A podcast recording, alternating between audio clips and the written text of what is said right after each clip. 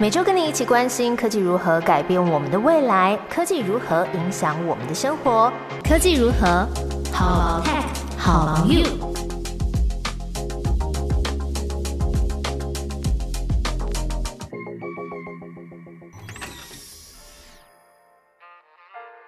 Hello，大家好，我是 Momo，在科技如何跟你分享科技新知，一起探讨生活中的科技大小事。这集要来讨论一下最佳雇主排名，然后还有 Elon Musk 到底是钢铁人还是萨诺斯？美国杂志《富比士》在十月中公布了二零二二年度的 Worst Best Employers 榜单，从被推荐的四千家企业中评比出的前十名，分别是三星、微软、IBM、Alphabet、Apple。Delta Airlines、Costco、Adobe、Southwest Airlines 以及第十名的 Dell。其中呢，呃，达美航空、好事多还有西南航空取代了原本去年前十名的 Amazon、华为还有 B N W 等等的公司。那这前十名，你听起来几乎都是被各大科技公司占据了。尤其呢，三星它是连续三年蝉联了第一名。那原本是排行第三名的微软，则是今年干掉 IBM，得到了第二名。这份榜单呢，是富比士跟统计资料公司共同制作的。那被参与调查到的员工会问说，是不是会把你的公司呢推荐给家人或是朋友？而且你也会帮其他的同行公司来打分数。富比士也指出呢，这份榜单是反映了员工对于公司。怎么应对疫情跟经济双重打击的评价？那这份榜单呢，排名排到八百哦，我有大略看完，几乎真的都是科技公司啊、电商、汽车行业、金融等等的。那将近一半的企业来自美国跟德国，台湾也有企业上榜，大家猜一下会是哪些公司呢？分别是第两百二十一名的宏基，两百二十六名的台积电。两百六十名的华硕，七百零六名的三商，以及七百七十四名的华南金。另外要提到的是，我们之前有介绍过的 NVIDIA，这次排名两百二十四名。他们的共同创办人暨执行长黄仁勋啊，最近在台湾解封之后呢，也有安排来台湾的行程。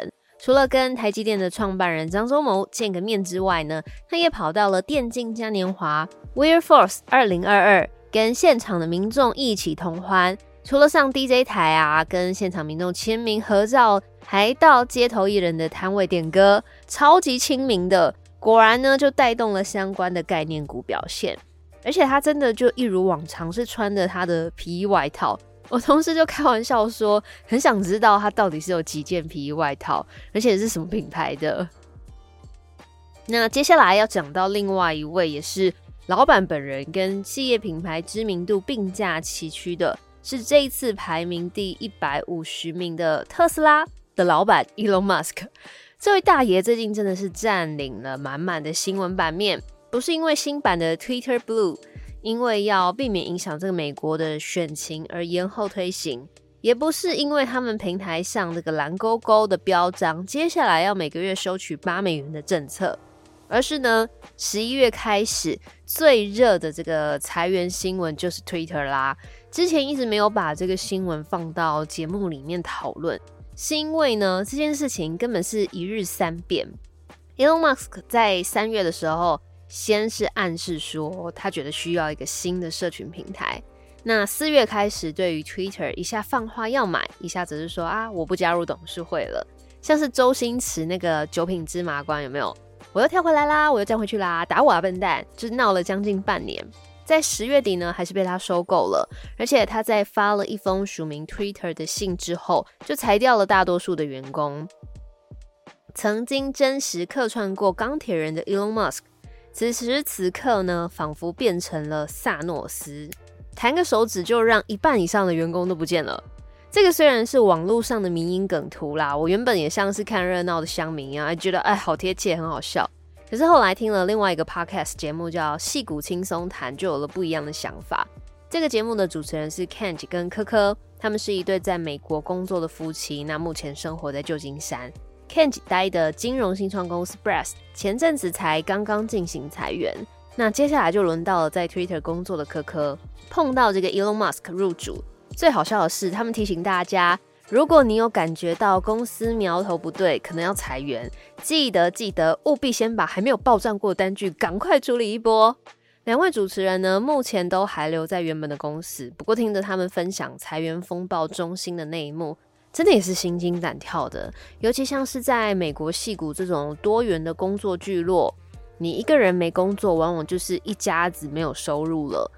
但是啊，就算真的被裁员，也不用过度伤心，就是准备好履历，拿到该领的遣散费，往下一段旅程出发。